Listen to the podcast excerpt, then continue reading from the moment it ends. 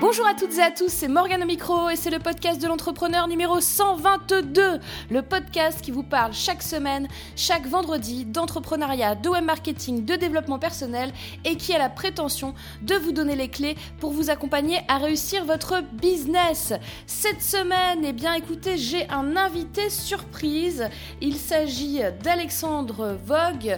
Alexandre, vous l'avez connu à la télé, il a participé à plusieurs émissions, notamment euh, la fameuse émission The Apprentice euh, qui était importée des États-Unis et euh, d'autres d'autres interviews télé, radio, presse, etc.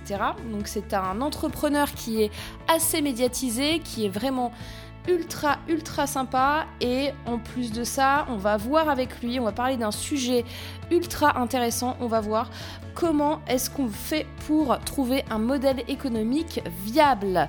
Et puis euh, petit message au passage parce que justement ça fait un petit moment que j'ai pas publié de podcast et ça m'est jamais arrivé en deux ans et demi.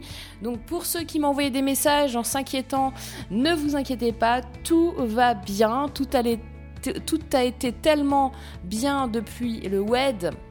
D'ailleurs, je vous ferai un retour, je pense, un podcast la semaine prochaine là-dessus, parce que sinon le podcast va être beaucoup trop long.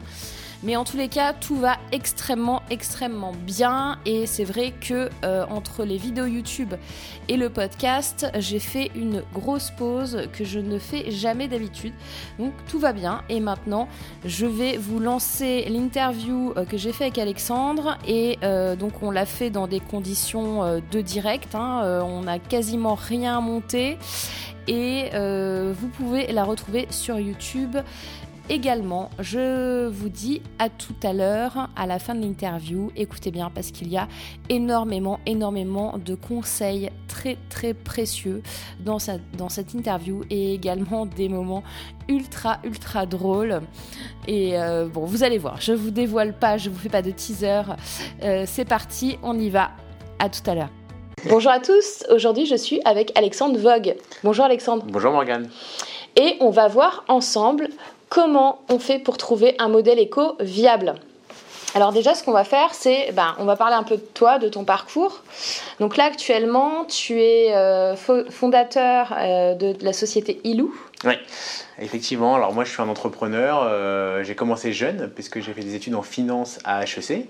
Il y a donc 23 ans, j'ai dû finir. J'ai travaillé un an en salle de marché, un parcours classique, euh, voilà, majeur finance, euh, travailler en, banque. Mais moi, ce qui me plaisait, c'était entreprendre. Donc très vite, je suis parti vers l'entrepreneuriat.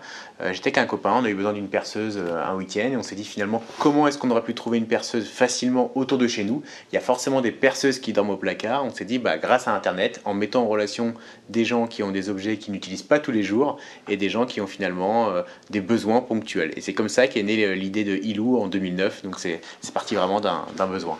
Et donc ça fait presque 8 ans Oui, c'est ça, ça passe vite, mais c'est à la fois, euh, on, est, on était vraiment très tôt, on est dans, dans, dans un système qu'on appelle l'économie collaborative. Aujourd'hui, c'est dans les mœurs, euh, voilà, toutes les générations ont entendu parler de ce terme, mais en 2009, le mot économie collaborative il n'existait pas. Et pourtant, voilà, on a l'impression d'avoir toujours euh, connu ça. Donc du coup, effectivement, on était très en avance. Il existait des, des, des, sociétés, hein, il existait quelques startups, on va dire, dans l'économie collaborative. Je pense par exemple à, à Price Minister, avec l'achat d'entreprise, je pense à Blablacar, même si c'était pas encore très développé. Mm. Mais voilà, il en existait quelques-unes. Aujourd'hui, on parle de centaines, voire de milliers de startups dans l'économie collaborative. Donc forcément, bah, nous, on est contents. C'est qu'il y a un réel, c'est devenu une réelle économie, donc on a une, une bonne vision finalement. Et quand vous vous êtes lancé, vous aviez repéré des concurrents euh, sur le marché ou vous étiez vraiment les seuls, les seuls? En fait, euh, bon, euh, classiquement, on a une idée, on se dit est-ce que ça existe, ça n'existe pas? On a regardé ce qui se faisait, il n'y avait vraiment pas grand-chose, et on s'est dit voilà, même s'il existe quelque chose, finalement c'est en dessous le radar, donc c'est tellement peu développé que de toute façon, ça veut dire qu'il y a largement la place de devenir numéro 1 rapidement. Donc euh, après, effectivement, on a, on a appris à connaître le marché mm. et, on s'est même rendu compte que quelques années plus tôt, dans les années 2000, donc euh, une dizaine d'années plus tôt, il y avait déjà eu des tentatives. Sauf que les années 2000, bah, euh, Internet, c'était pas aussi rapide, il n'y avait pas autant de gens de monde qui l'avaient, il n'y avait pas les systèmes de paiement en ligne, donc c'était beaucoup plus compliqué de créer ce genre de business. Mais voilà, l'idée, finalement, voilà, elle, elle existait. quoi. Donc là, à l'heure actuelle, tu es en train de dire que ta croissance aussi, elle s'est faite grâce à Internet? Bah, Nous, l'économie collaborative, euh, c'est euh, un projet qui est né et qui peut vivre uniquement grâce au web. donc forcément, c'est de la mise en relation de personnes. après, on va, on, va, on, va, en discuter, mm. ça, ça, a beaucoup évolué. Mais en tout cas, le concept de base, c'est quoi? C'est tout simplement, j'ai un appareil photo, mm. j'ai un, lit parapluie, j'ai une poussette, j'ai n'importe quoi. Je vais pouvoir louer à quelqu'un d'autre. Et donc forcément, j'ai besoin d'une mise en relation par Internet. D'accord. Et vous aviez essayé au tout début les petites annonces euh, dans les journaux, des trucs comme ça ou pas du tout? Alors effectivement, alors il y a plusieurs choses. Déjà quand on a créé Ilou, c'était un site, c'était lui-même un site de petites annonces qui faisait rien. Il n'y avait pas de paiement en ligne, il n'y avait pas de caution, il y avait, euh, c'était voilà, c'était un site de petites annonces. Et évidemment, comme nous on a démarré avec très peu d'argent, on avait euh, à nous deux, je crois, 3000 euros donc ce qui est 0, 0, 0 pour une startup. Donc évidemment, après on a fait du prêt, des levées de fonds, etc. Mais en tout cas, il a fallu être malin. Et euh, on, est, on, a été très très bon, donc ce qu'on appelle aujourd'hui le gros hacking, euh, mais euh, plus généralement, je dirais sur le buzz marketing, on a fait des énormes coups qui nous ont permis finalement de nous faire connaître, de faire grossir la base de données sans dépenser d'argent finalement. Comme quoi, tu peux nous partager un des gros coups là qui vous a fait Alors je dirais qu'on en a fait une dizaine énorme. Quand je dis énorme, c'est des, des coûts qui génèrent à chaque fois 100, 200, 500, 1000, 2000 retombées presque, enfin, quelque chose vraiment de gigantesque. Ah oui, c'est énorme. Le tout premier, c'était en, en, 2010, donc on on était, on était à peine créé, on avait un site, et une personne a mis une annonce un peu rigolote, c'était une chèvre pour tondre son jardin. Donc ça nous a fait sourire. Au début, on, voilà, on modère, on voit des blagues, etc. Mais on s'est rendu compte que c'était sérieux, euh, que c'était un, un, phénomène qui existait, et donc on a communiqué dessus.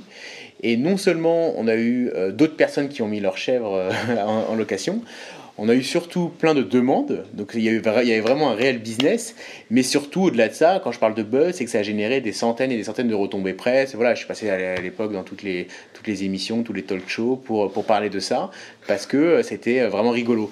Et c'était bien parce que ça nous a permis finalement de nous faire connaître, de faire connaître le concept de location à travers un exemple rigolo, mais bon, l'idée c'était d'avoir de la notoriété pour Ilou. Donc ça c'était un premier buzz.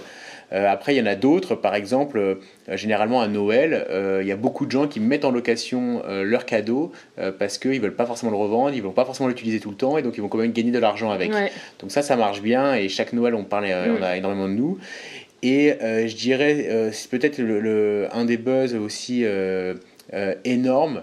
Euh, c'est euh, en 2011, euh, on a créé un faux site, là pour le coup, qui s'appelait louunepetiteamie.com. et, et là, c'est pareil, c'est un truc que j'ai créé en, en, en, Vraiment, ça a duré une demi-heure avec un copain. Et, et, finalement, au final, au final, tout ça, c'était pour dire.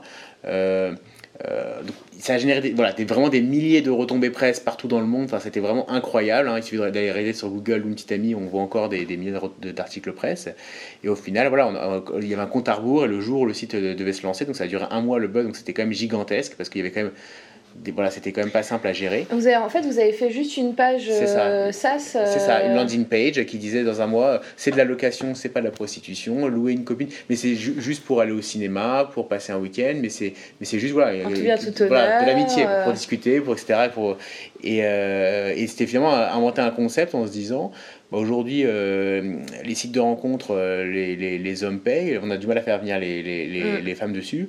Et là, c'est même pas qu'elles viennent sur un site, quelque part, c'est même pas qu'elles viennent sur un site de rencontre gratuitement, c'est qu'elles sont payées. Donc il y, avait un, il, y a, un côté à la fois compréhensible et à la fois fou. Euh, mais évidemment, c'était, nous, c'était un buzz. Hein. mais c'est, oui, c'était, pas un vrai projet, c'était une blague en fait. C'était, voilà, c'était un buzz. Et donc au final, quand ça a dû se lancer, bah, ça redirigeait vers, vers, vers Ilou en disant sur Ilou, tout se loue, sauf les petites amies.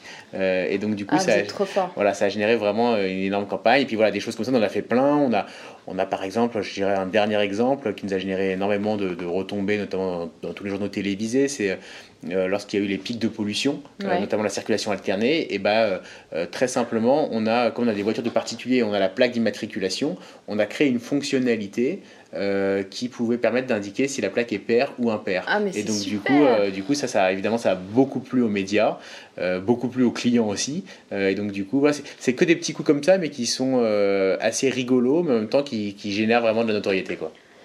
Et est-ce que vous allez faire pareil sur les vignettes Alors, je connais pas encore euh, ce qui se passe avec bah ouais, tu sais, il y a les vignettes maintenant. En fait, ils vont arrêter la circulation pair et impair. Ils vont faire. Euh, as les vignettes vertes. Euh, ah oui, bah c'est ça. Ah, ah, oui, oui, tout à fait. oui, effectivement, tu as raison, je l'ai lu. Bah oui, clairement, ça, tu vas pouvoir louer une voiture en choisissant la vignette voiture. C'est un truc de fou. Hein. Donc voilà, bah, c'est ça. Enfin, je pense que c'est un, un des. Le buzz, il y a plein de façons de réussir, mais une des façons, c'est effectivement de jouer sur l'actualité, quoi. Ok, newsjacking, euh, les, les amis, hein. c'est ultra important. Et alors, qu'est-ce que tu conseillerais aux, entrepreneurs qui nous regardent et qui nous écoutent sur le podcast euh, pour avoir ah ben justement un, business model, un modèle économique euh, fiable quoi, qui, Qui, fonctionnera quoi? Ok, bon, c'est une très bonne question vu que c'est le sujet en fait, c'est vrai que quand on se crée, notamment dans le web, euh, on se crée voilà, avec beaucoup, effectivement, beaucoup euh, d'envie, beaucoup d'idées, euh, un modèle économique qui est souvent incertain. effectivement, hein, dans l'entrepreneuriat, il y a, tu connais peut-être mieux les statistiques que moi, mais il y a, je sais pas, le taux d'échec au bout de 1 an, 3 ans, 5 ans, mm. enfin, il est gigantesque. Mm. dans le web, encore plus, et dans l'économie collaborative, peut-être encore plus. Pourquoi? Parce que finalement, entre créer une start-up, trouver un modèle économique et le fait que ce modèle économique soit rentable, euh, y a un, ça c'est énorme quoi. Et, c'est vrai que surtout dans un pays comme la France, voilà, l'accès au financement n'est finalement pas forcément si simple. Il y a du financement mais c'est pas simple. Alors aux États-Unis, on va pouvoir, on va pouvoir investir des centaines de millions, des dizaines de millions ou même quelques millions sur une idée, sur un concept, sur une communauté. Mm. En France, c'est quand même, il faut quand même souvent euh, montrer des chiffres, en tout, en tout cas avec les fonds financiers.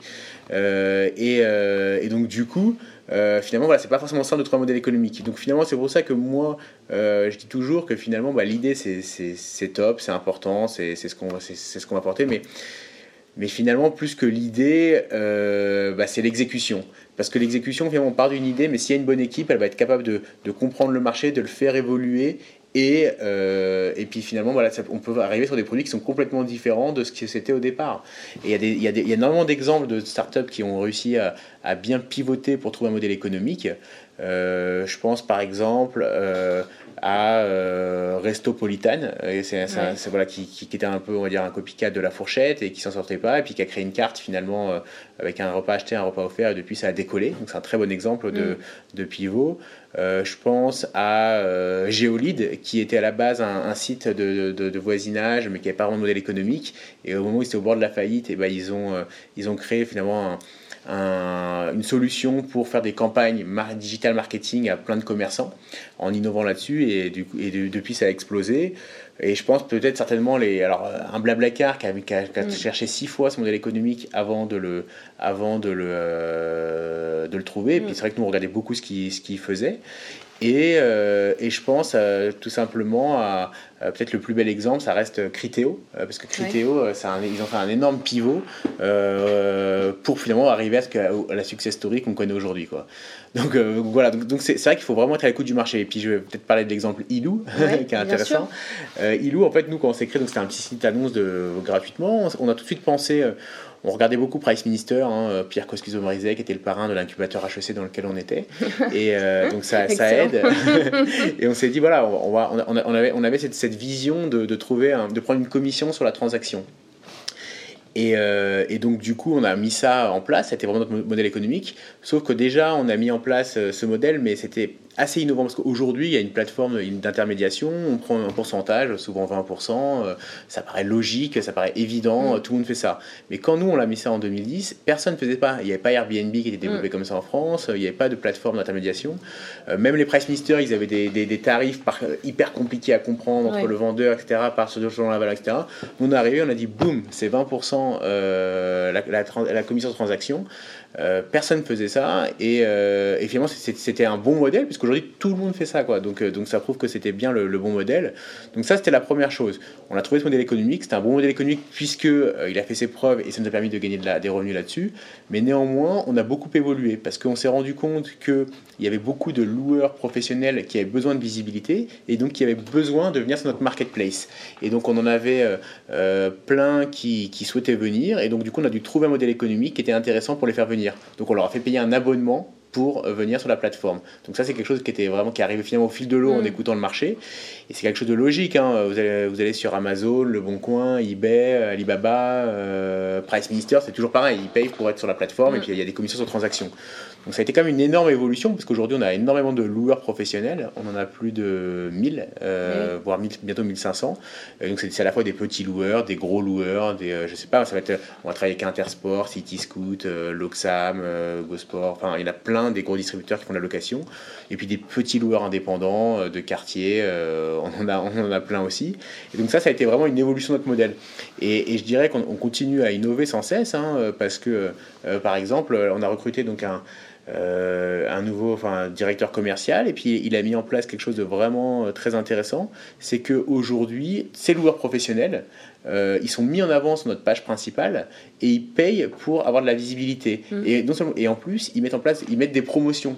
Aujourd'hui, par exemple, on a 10% euh, chez euh, Rent and Drop, qui est, le, qui est un des leaders de la, de la location d'utilitaires en allée simple. Enfin, il y a plein de promotions sur notre page principale qui n'arrêtent pas d'évoluer, un peu comme on peut le voir sur Groupon, etc. on est devenu un peu le, le Groupon de la location. Donc voilà, c'est encore le modèle économique qui a évolué.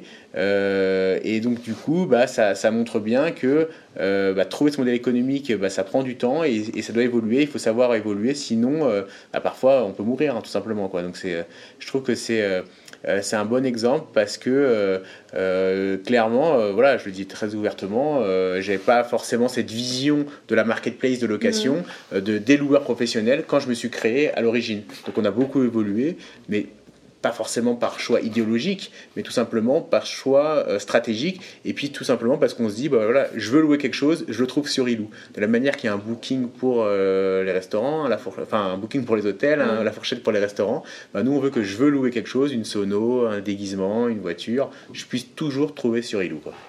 Est-ce que tu pourrais me dire, alors tu nous as donné la chèvre, je pense que ça doit être l'exemple le, plus atypique, mais est-ce que tu as de, mémoire ou est-ce que quel est l'objet le plus insolite Oui, bah il y, a des choses qui se louent euh, bien, très très très bien. On, loue beaucoup de tonnelles de réception, d'appareils à raclette, d'appareils euh, d'appareils photo, euh, de, de, de, la dans le bricolage, dans le jardinage, des robes de soirée. Donc ça, c'est des choses qui se louent très bien. Et puis il y a des trucs hyper insolites, hyper rigolos. je pense par exemple, alors il y a eu la chèvre, il y a aussi quelques annonces de poules pondeuses pour avoir des œufs frais. Donc euh, pour ceux qui mangent bio, euh, vous pouvez y aller. C'est génial. Euh, il y a Stylo Espion, pour ceux qui n'ont pas confiance envers leurs copains, leurs copines. Voilà, il y a le stylo, espion. il y a des déguisements pour animaux. il y a des voilà des, des, comment dire des, vraiment des choses hyper incroyables. jamais ça, En fait, ce qu'il faut comprendre, c'est que tout se loue, aussi bien en courte, moyenne, longue durée leasing mais vraiment tout se loue, c'est rentré dans les mœurs. C'est plus un effet de mode, c'est vraiment un nouvel usage euh, car, euh, qui a remplacé la possession. Mm. Et, euh, et, voilà, il y a des choses qui se louent voilà, facilement, de manière naturelle, d'autres moins. Mais en tout cas, aujourd'hui, vraiment tout se loue. Est-ce que vous attaquez aussi au marché des voitures? Parce que moi, j'ai l'impression que le marché des voitures, finalement, il part vraiment sur du leasing à fond. Ouais. Euh, et du coup, est-ce que vous, ça vous fait un, levier euh, supplémentaire euh, ah Bah oui, bah en fait, la voiture, c'est ça. Est-ce que tu l'as ressenti quoi sur ah Oui, complètement. Nous, nous on le voit. Déjà, la, location de voiture entre particuliers, voilà, ça, ça c'est un marché qui grossit chaque année, sauf mm. qu'il y a aussi des gros acteurs. donc nous, on, a une particularité. Voilà, on référence beaucoup de loueurs de particuliers, mais on référence aussi beaucoup de loueurs indépendants, beaucoup de loueurs des réseaux. On travaille avec Carrefour Location, Cargo, Ucar. Euh, et, euh, et, je dirais, euh, ton exemple est très intéressant, parce qu'on travaille aussi avec des acteurs type Alphabet, mm. qui sont des, acteurs géniaux pour la location longue durée. Donc grâce à Ilou, bah, on découvre Alphabet et on va pouvoir louer toutes ces voitures en location longue durée. Donc c'est vraiment quelque chose d'intéressant. Donc vraiment, allez faire un tour sur le site pour voir un petit peu tout ce qu'il y a, parce que a priori, euh, quel que soit presque votre besoin ou ce dont vous avez envie de faire, eh bien, vous pouvez trouver votre bonheur sur Ilou. Quoi. Ouais, c'est ça. C'est, euh, voilà, je vous invite à naviguer sur le site, hein, vous allez voir. Vous pouvez aussi mettre des, des annonces si euh, vous avez des objets que vous n'utilisez pas tous les jours. et, puis, et puis aussi, bien sûr, faire des, des locations en tant que locataire. Et est-ce que tu as. Donc là, vous commencez à être bien installé du coup? Ouais. Euh, est-ce que tu as euh, localisé des, concurrents euh, dangereux ou peut-être des Américains qui font comme vous, mais qui sont un peu plus haut. Enfin, comment tu vois un bah, petit peu le marché là en, ce moment là-dessus C'est un marché qui, qui bouge beaucoup.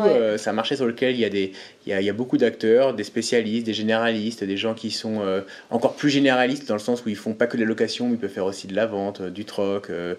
donc il y a beaucoup d'acteurs. Euh, aujourd'hui, nous, on est très bien placés, euh, aussi bien à l'échelle française que même à l'échelle mondiale, parce qu'on a des bureaux même à l'étranger. Euh, donc pour vous donner quelques chiffres, Ilou, c'est environ 2 millions et demi d'inscrits pour 250 000 utilisateurs, users vraiment actifs, 500 000 annonces, 500 000 visiteurs par mois. C'est une trentaine de collaborateurs, dont une vingtaine à Paris, un bureau donc à, Copenhague, à Moscou, à Tel Aviv, à Cayenne et à Los Angeles. Donc, ok, donc c'est en plus international. Voilà. Ça, je t'ai pas posé la question. il y a le ILU français. Oui, il y a des, et as des ILU internationaux. Alors après, on, reste encore euh, pas hyper développé, c'est assez embryonnaire à l'international. Mais voilà, on a quand même une activité, euh, voilà, notamment au Danemark, où il y a des choses intéressantes qui s'y passent. Euh, et donc voilà, donc on est en train de se déployer à l'international. Parce que, mais en tout cas, l'idée, c'est voilà, de continuer à, grossir et à améliorer notre concept, à révolutionner le marché de la location. Parce que je pense qu'on l'a révolutionné depuis 2009, mais on prépare encore plein de choses euh, pour les prochains mois qui vont faire encore plus avancer le marché de la location et, et innover dans ce marché. Quoi.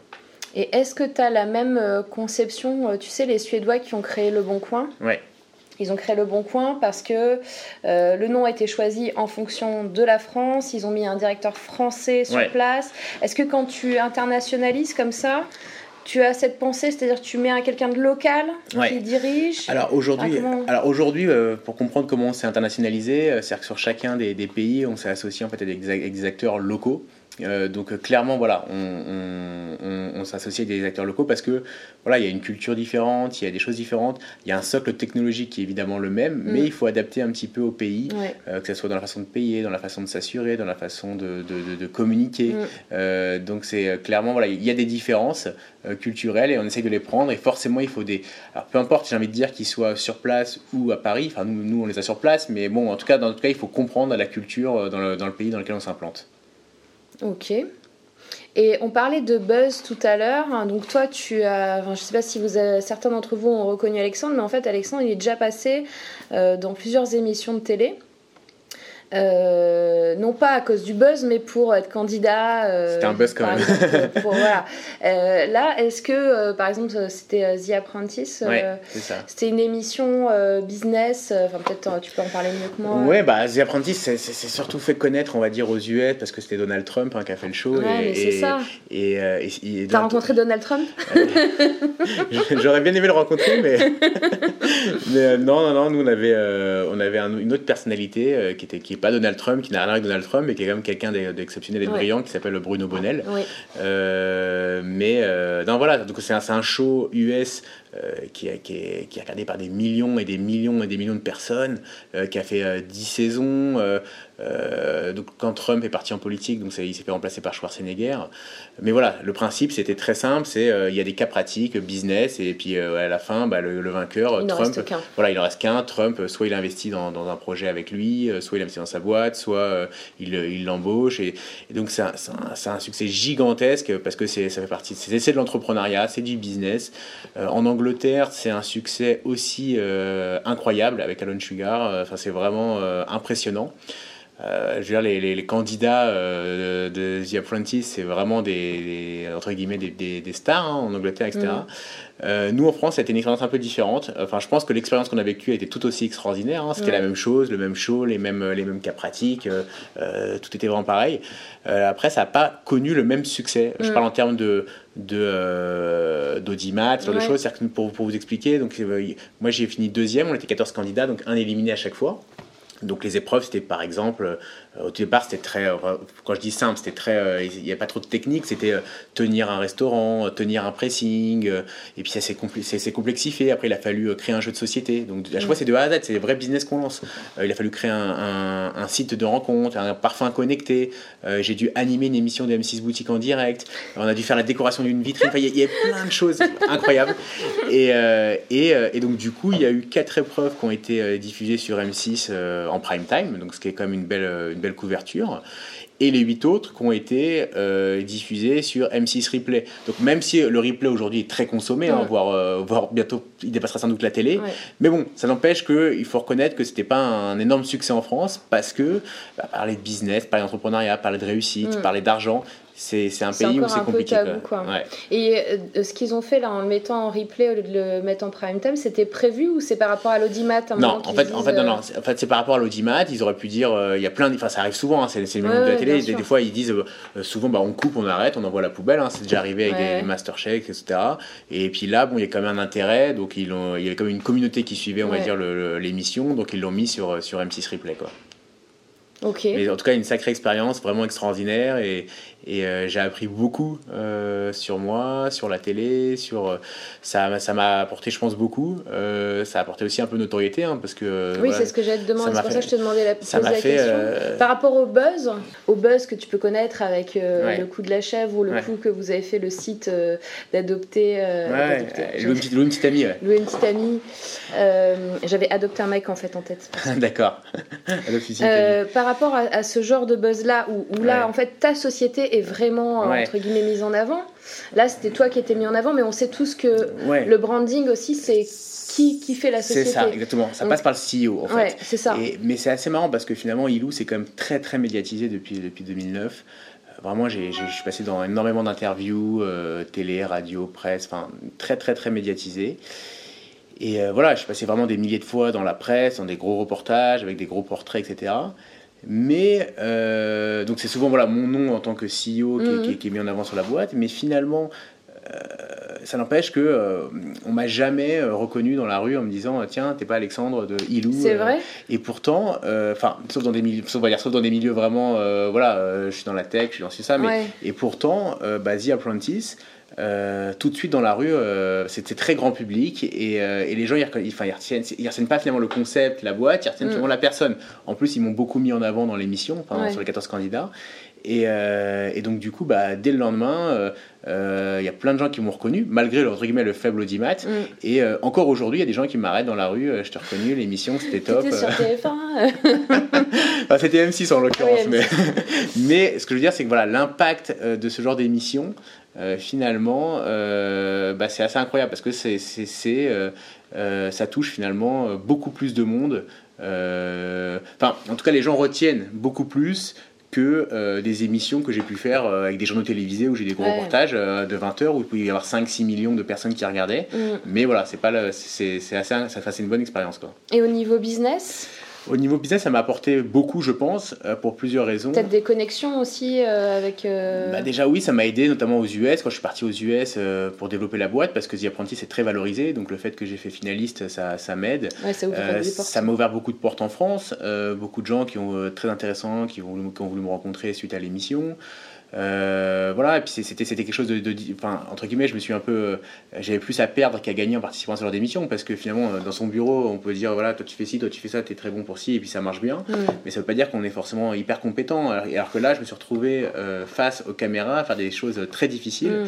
Euh, et, là, voilà, j'ai montré à tout le monde que j'étais capable. Donc, je me suis prouvé à moi-même, j'ai prouvé aux autres. Donc, finalement, c'était, euh, c'était je pense, ça m'a beaucoup aidé, ouvert de portes pour la suite. Oui, que t'es pas arrivé où t'en es par hasard, quoi. Voilà, non, parce que, euh, voilà, l'entrepreneuriat, on sait, on sait très bien que. tout, enfin, il y, a plein de facteurs qui font qu'on réussit. C'est pas forcément les gens les plus brillants qui réussissent, c'est pas forcément les gens les plus intelligents. il, y a, il, peut y avoir, il peut y avoir ce petit coup de chance, cette petite rencontre, il peut y avoir ce, time to market. Mm. Hein il y a plein de choses. Euh, mais là aussi, où, pour moi, on voit les gens exceptionnels, c'est, euh, je, pense à un entrepreneur qui est par exemple Elon Musk, et lui, il a réussi euh, sur PayPal, sur Tesla, sur SpaceX.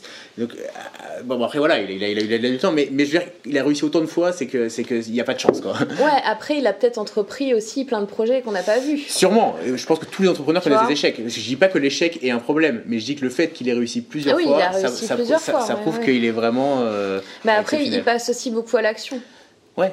Ah oui, oui, il ne fait pas que penser. Donc, euh, ça aussi oui, puis, et, puis, et, puis, c'est sûr aussi, euh, une fois qu'on réussit un coup, bah, voilà, les financements ils viennent beaucoup plus facilement. Plus facile, hein. euh, les, Quand il a vendu PayPal après. Bien sûr. Aujourd'hui, il peut lever des milliards sur sur, sur, sur, son concept et tout, parce que les gens ont confiance. Bon, ça fait partie du, du jeu, mm. mais bon, en tout cas, voilà, je suis très très admiratif euh, envers cette personne-là. Quoi. Ouais, mais moi aussi, complètement. Et tant qu'on est dans la levée de fonds, alors est-ce que vous avez levé des fonds euh, avec Ilou Oui, environ 3 millions, euh, en plusieurs étapes. je dirais qu'il y a eu. Il y a eu alors, au tout début, c'était donc on a mis 3000 euros, on a fait un petit emprunt de 12 000 euros, donc c'est une mini levée de fonds, mais bon, c'est zéro, mais en même temps gigantesque pour nous qui nous lancions à, 4, à 24, 23, 24 ans. Ensuite, on a levé un an plus tard, après passer par l'incubateur HEC, on a levé 500 000 euros. Donc là, c'était, euh, j'ai envie de dire, un peu sur le papier, sur le concept, sur l'équipe. On avait un site, un petit peu de traction, euh, mais pas de chiffres, rien. Mm. Euh, et après, on a vraiment relevé en 2014. Et là, par contre, bah là, il, a, fallait, euh, on avait fait une proof of concept. On avait prouvé que le concept, on avait prouvé qu'on a un modèle économique, on avait prouvé qu'il y avait un marché. Et donc là, on a levé euh, de manière plus importante, soit avec des business angels, des gens vraiment très connus, ou soit avec, il y avait une ou deux sociétés et un, petit, et un, et fonds qui s'appelle 5M Venture qui a également participé à ce tour, ce tour de table. Ben, bravo, franchement, bravo. et quand on lève des fonds comme ça, on... Ça se fait comment? C'est des connexions, c'est du réseautage, euh, c'est euh, toi ou ton associé qui, qui arrête pas d'appeler. Euh... Oui, alors moi, moi, enfin... disons que moi, mon associé, il est, il est plutôt technique, donc c'est moi qui gère cette partie-là. C'est vrai que c'est chronophage. Mm. Et en fait, j'ai envie de dire, il y a plein de façons d'y arriver. il y, a, il y, a, encore même plus de façons de ne pas y arriver, mais il y a plein de façons d'y arriver. Euh, moi, en l'occurrence, bon, ça s'est fait comme ça, par contact, par réseau, par, euh, par opportunité. Euh, voilà. En, allant provoquer cette chance, finalement. Parce que je dis toujours, la chance, il faut la provoquer. Après, il y a des gens qui ne sont pas forcément à l'aise avec ça. Je pense beaucoup. Voilà, il y a, mais je veux dire, à ce moment-là, il y a des réseaux de business angels, il y a, où on peut aller pitcher, il y a des.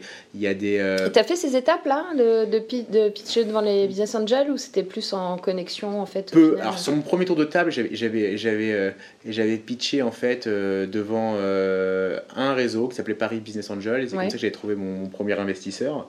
Euh, mais voilà, j'ai peu pitché devant ces, ces, réseaux-là. Mais bon, voilà, j'ai utilisé aussi les, enfin, les, réseaux de mon ancienne école HEC. Enfin, voilà, j'ai provoqué un petit peu cette chance. Mais il y a aussi des gens qui s'appellent des leveurs de fonds mmh. et qui sont là pour accompagner bah, des gens qui finalement sont moins à l'aise, on va dire. oui, et puis franchement, moi, enfin, pour l'avoir déjà fait avec d'autres entrepreneurs, etc. Euh, ben c'est un métier quoi. En ah oui, hein. oui, bien sûr. Non, bien sûr. Euh, c'est pas parce qu'on a une super boîte, qu'on est excellent, qu'on est un bon entrepreneur qu'on va vraiment euh, réussir sur ce coup-là. C'est très dur. Moi, je me suis quand même fait. Alors quand je dis je l'ai fait seul, c'est que je me suis quand même fait aider.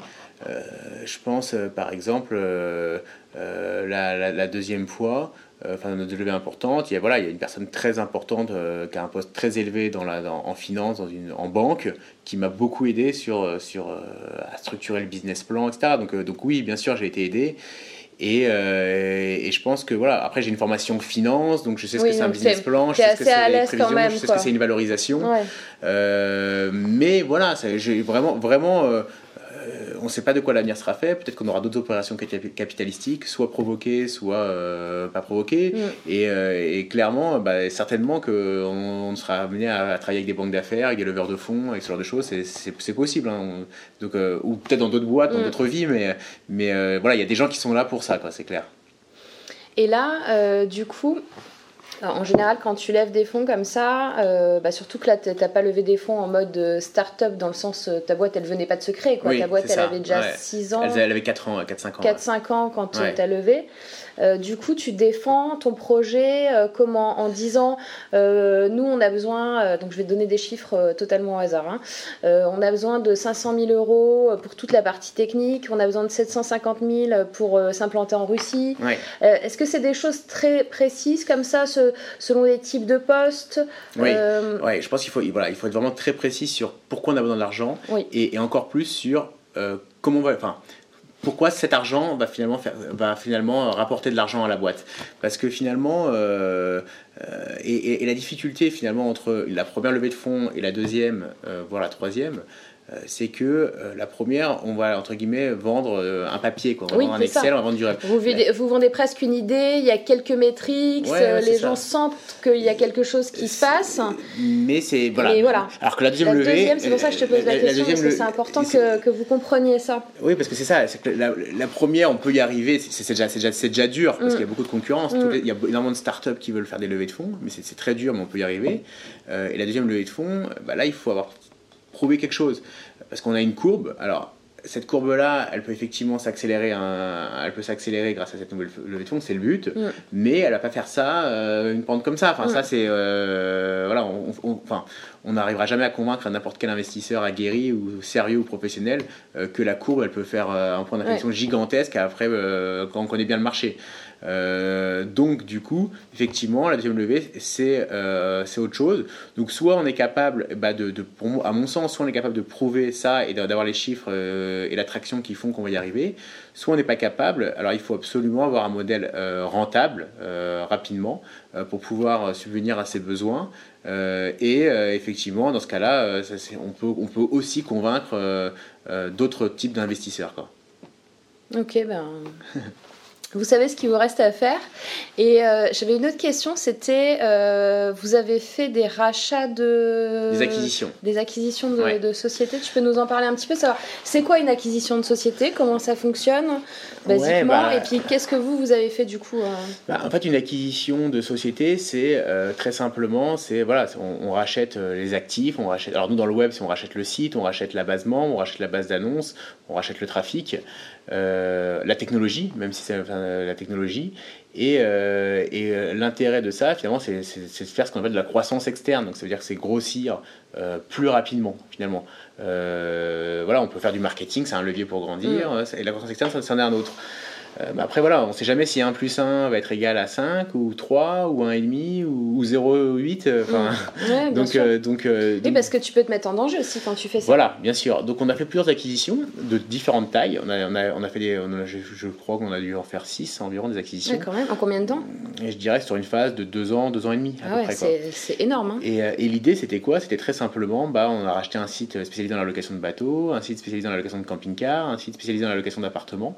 Euh, et surtout, donc plusieurs sites comme ça, un autre sur la puriculture. Et l'idée, bah, voilà, c'était de grossir le trafic, grossir la base membre, grossir euh, la base d'annonce, euh, la notoriété. Et donc finalement, voilà, c'était ça le principe. Euh, c'était bah, surtout qu'on est dans un milieu de l'économie collaborative où de toute façon ça a amené à se consolider. Euh, et donc nous, euh, comme on avait levé des fonds et qu'on avait un modèle économique viable et qui avait fait ses preuves, bah, on était en position de pouvoir consolider, notamment par rapport à des acteurs qui étaient plus, en, plus en difficulté ou pas, mais en tout cas voilà, on était en position de consolidateur. Alors comment ça marche dans ces cas-là?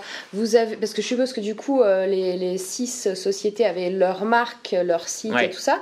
Est-ce que vous avez garder ça et piloter chez vous ou est-ce que vous avez absorbé tout ça? Parce que finalement comme c'est des trucs de location vous pouvez le réabsorber sur votre site. Bah, euh, au départ on, voilà, on, a, on a créé en fait un, des univers satellites autour du site euh, Ilou. Euh, quelque part c'est des portails d'entrée pour arriver sur Ilou. Et pour faire quelqu'un qui loue un bateau c'est peut-être quelqu'un qui a aussi besoin d'une voiture pour, pour aller en vacances d'avoir un appartement d'avoir une poussette. Et donc voilà l'objectif ça a été finalement effectivement de tout intégrer sur Ilou et de dire voilà sur Ilou tout se loue euh, et, on a utilisé toutes ces annonces-là euh, dans ce but-là. D'accord, donc euh, c'est invisible pour les gens finalement. Voilà, il y, avait vraiment un objectif de consolidation et du fait d'avoir plus d'annonces sur Elou. Donc sur Ilou, typiquement, moi je me disais, tiens, on peut trouver euh, ben, euh, une tondeuse, euh, un appareil photo, etc. On peut aussi trouver des voitures, des appartements, c'est ça. des bateaux. En fait, c'est très simple, c'est avec Ilou, tout se loue. Le slogan est top. Non, mais voilà, il faut, faut, vraiment nous... Soignez votre baseline aussi, hein. ça c'est un super, super slogan. Et, et, donc voilà, et donc du coup, bah, finalement, bah, faut nous voir un peu comme un Le Bon Coin de, de la location. C'est-à-dire que Le Bon Coin, voilà, on peut, on peut plus ou moins tout acheter, tout vendre. Euh, même si on sait très bien qu'il y a des catégories qui marchent mieux sur le bon coin que d'autres. Pareil sur Amazon, pareil sur eBay. Bah, nous, voilà, on a voulu créer la même chose sur l'univers de la location. Eh ben, bravo. Et j'ai une autre question. Euh, comment est-ce que vous arrivez à équilibrer euh, l'offre et la demande? Ah bah ça c'est... Euh, t'as, as travaillé sur une marketplace, non? J'imagine. sur plein de trucs. Ouais, bah en fait, non, mais c'est, c'est, un, énorme problème parce que... Parce que, parce que je dirais que effectivement, quand, quand, quand on démarre, on n'a pas d'offre. Donc, mm. comme on n'a pas d'offre, comment attirer la demande? Et on veut faire bien de la demande, mais il euh, n'y a pas, y a, y a pas d'offre en face. Enfin, mm. C'est un serpent qui se mord la queue. Quoi. Et c'est très difficile. Donc, il y a plusieurs façons pour y arriver. Euh, il y a une façon qui est de dire euh, on a beaucoup d'argent, beaucoup de financement, et donc on va par exemple financer euh, l'offre. Donc voilà, c'est-à-dire que voilà, on, dépense beaucoup pour avoir de l'offre. Hein. je pense par exemple à un très bon exemple, Uber, qui finalement dépense énormément pour ses chauffeurs, pour les, en, tout cas, notamment au départ, pour pouvoir les attirer, pour pouvoir mm. les faire venir. Donc voilà, c'est une stratégie pour réussir quand on a beaucoup d'argent de faire venir l'offre et après on fait venir la demande en parallèle. Euh, une autre stratégie, c'est de, monter voilà, crescendo. Euh, ça peut être de, monter crescendo en, se focalisant sur certains secteurs euh, d'activité, ça peut être en se focalisant sur certaines zones géographiques. donc voilà, c'est ça, je dirais, mes principaux conseils quand on a une marketplace pour pouvoir faire grossir l'offre et la demande. Alors, je vais te poser cette fois-ci la dernière question promis. Est-ce que tu aurais un conseil aux personnes qui qui se disent euh, bon, je, galère là avec, euh, avec mon entreprise, mais j'ai peur de, de, faire un pivot, j'ai peur de faire autre chose. Hmm. Euh, à quel moment le, le, déclic il doit se faire? Parce que on peut attendre un peu en se disant bon, j'attends encore, j'attends un mois, j'attends deux mois. Enfin, en fait, il y, a, pas mal de réponses. Il y a des gens qui ont des enjeux financiers. Typiquement, on crée sa start-up, on hmm. n'est pas payé, euh, mais on a, peut-être des charges, on a peut-être mm. des enfants, euh, on a peut-être une famille, on a peut-être des crédits. Mm. Et donc, donc, donc, forcément, on se fixe. À un moment donné, voilà, on ne peut pas durer 15 euh, ans, 10 ans, 5 ans, même parfois certains 2 ans sans, sans, sans, sans être payé. Donc, donc, si on n'a pas de solution, c'est-à-dire qu'il faut aller, faut aller vite et donc il faut prendre des risques et il faut pivoter rapidement. Quand on a une échéance dans le temps, on est obligé ou tout simplement parce qu'on a une échéance parce qu'on a son cash qui brûle et, euh, et on sait qu'il nous reste 6 mois, 8 mois, 12 mois euh, et qu'on euh, et qu'on fonce dans le mur, donc il faut y aller, il faut pivoter. après, c'est aussi du feeling. L'entrepreneuriat, il ne faut pas oublier qu'il y, y, a le rationnel, il y a l'irrationnel. Et souvent, bah, il, il, faut écouter l'irrationnel. Et en tout cas, il faut écouter son, son inconscient. Et c'est son intuition. Et on peut faire des erreurs, on en fait tous, tous les jours. Là-dessus, il n'y a mm. pas de souci. Hein. Entreprendre, c'est comme un, un enfant qui, qui, apprend à marcher. Euh, il faut qu'il tombe pour apprendre à marcher. Donc, il faut apprendre de ses erreurs. Mais euh, voilà, il, donc, il faut, faut, trouver ce juste milieu. C'est-à-dire que euh, il faut euh, pas forcément pivoter trop tôt parce qu'il faut avoir, faut avoir, en tout cas, faut avoir suffisamment être allé au fond de ce qu'on voulait faire. C'est ça. Et en même temps, il faut savoir. Après, ce qu'il faut comprendre, c'est que des pivots, c'est pas forcément un pivot total. Ça mm. peut être une évolution, euh, comme un peu je l'ai raconté sur l'histoire de Hilou, euh, ça mm. peut être des évolutions euh, logiques.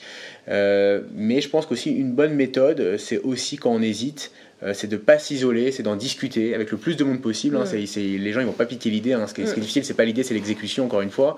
Donc je pense qu'il faut en parler et, et c'est en en parlant qu'on se rendra compte si c'est une bonne idée ou pas de, de pivoter quoi. Bon, bah super Alex, merci beaucoup pour cette interview. J'espère que vous avez appris plein de choses.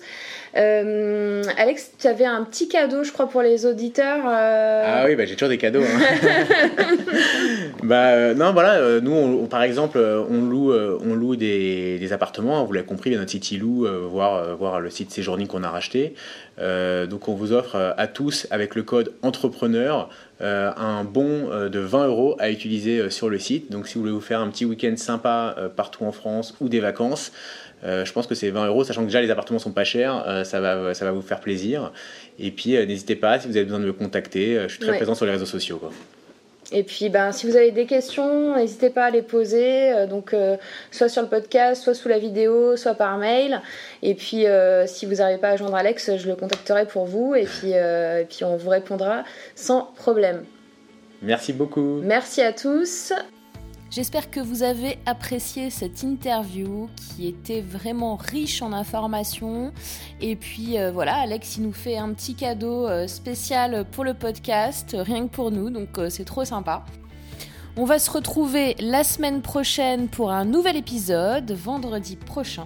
Et d'ici là, comme d'habitude, eh bien, passez à l'action et passez un excellent week-end. À la semaine prochaine, bye bye